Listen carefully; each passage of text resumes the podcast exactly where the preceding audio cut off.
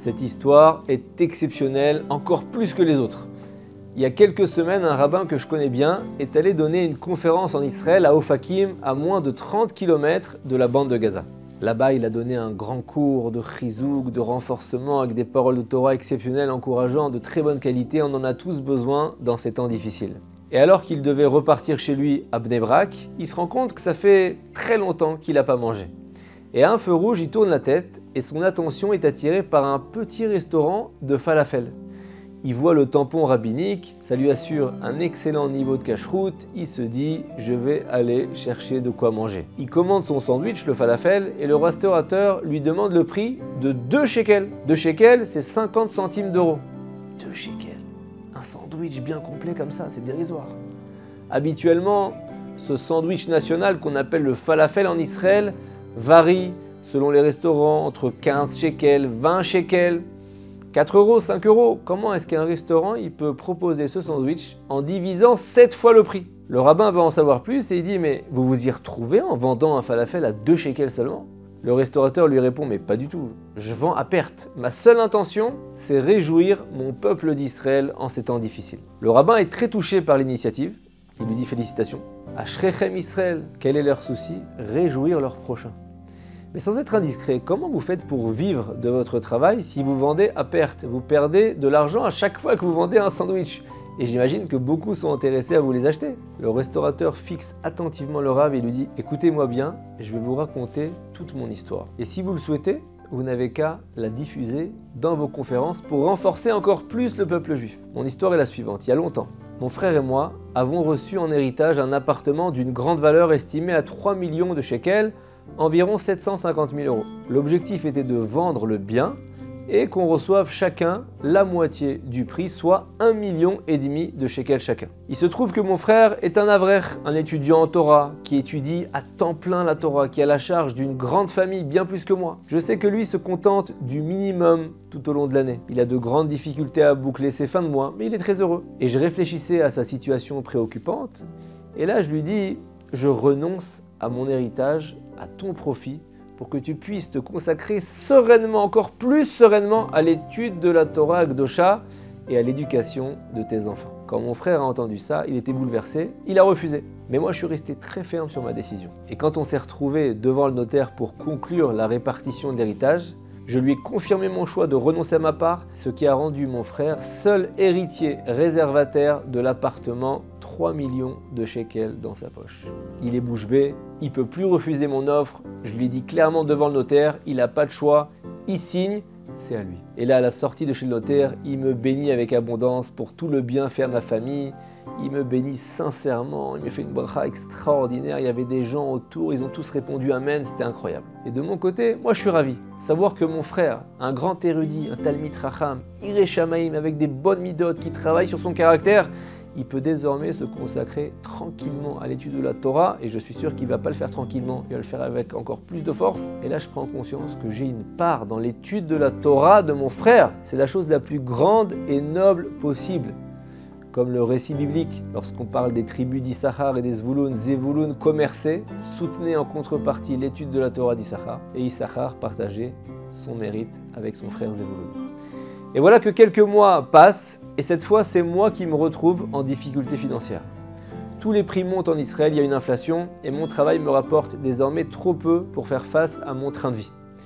Je décide de changer complètement d'orientation professionnelle et j'ouvre un petit restaurant de falafel. J'ai fait une petite étude de marché et il y a un nouveau grand centre commercial qui s'est ouvert à deux pas de chez moi mais qui ne propose pas de restauration bon marché. Tous les restaurants qu'il y a dans le centre ou à proximité sont assez chers. Je fais venir une caravane sur le terrain vague juste à côté du centre commercial qui fera office de restaurant. Je fais une petite publicité basique et là je propose ma carte avec ma spécialité, un falafel avec un œuf.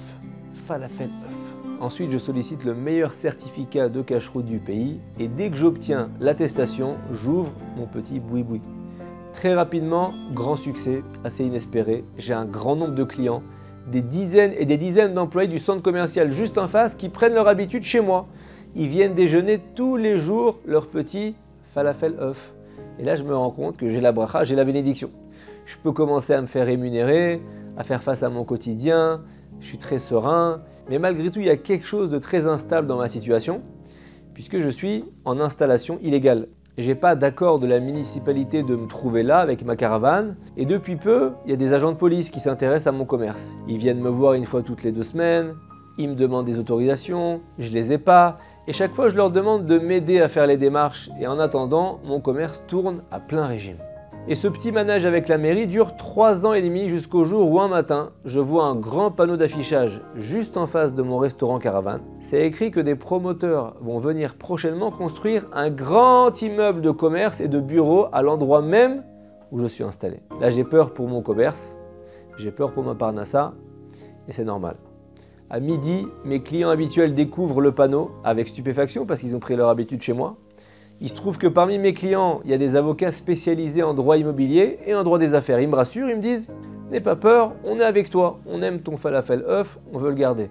Ça fait presque 4 ans que tu exerces ton métier sur ce terrain et même sans autorisation, les promoteurs ne pourront pas t'expulser si facilement que ça. Fais-nous confiance. Là, je suis un peu rassuré, mais mes craintes restent en Israël. Un oui n'est pas un oui, un non n'est pas un non, tout peut arriver. Mes clients avocats prennent mon dossier à bras le corps et quelques mois plus tard, le grand jour arrive, je suis convoqué au tribunal pour statuer de l'avenir de mon commerce. Les avocats des promoteurs de l'immeuble d'affaires qui vont construire sur l'endroit où je travaille sont intransigeants. J'ai un commerce illégal, sans aucune autorisation, donc il faut appliquer le droit et il faut m'expulser. Mes avocats à moi, qui sont mes clients, du falafel œuf, ils se défendent avec les arguments suivants. Ils disent, c'est vrai que monsieur n'est pas en règle, mais les passages des forces de l'ordre et le laisser-aller de la mairie depuis des années prouvent que mon commerce est toléré de fait. Mes avocats sont assez audacieux. Ils ont fait une plaidoirie brillante. Ils soulignent ma bonne foi, mon manque de temps, mon manque de savoir pour accomplir les démarches administratives, et ils demandent donc l'officialisation de mon commerce. Pendant ce temps-là, je prie. Je fais une belle tfila à Hachem. Pendant que les juges délibèrent, je lui demande de faire preuve de clémence, de rahmanout, de pitié envers moi. Et là, le verdict, il raconte au Rav, le verdict, il est sans appel. L'État doit me dédommager en reconnaissant mon commerce dans le droit, car l'État a fait preuve de négligence en ne m'aidant pas à régulariser mon travail honnête et au service du public. De leur côté, les promoteurs doivent me céder un étage entier dans le nouveau centre commercial. Mes avocats se regardent, ils étaient plutôt optimistes à la base, mais ils ne s'attendaient pas du tout à une telle décision aussi favorable pour moi. Un grand miracle. Un S. Les promoteurs protestent, ils font appel de la décision, mais elle est confirmée.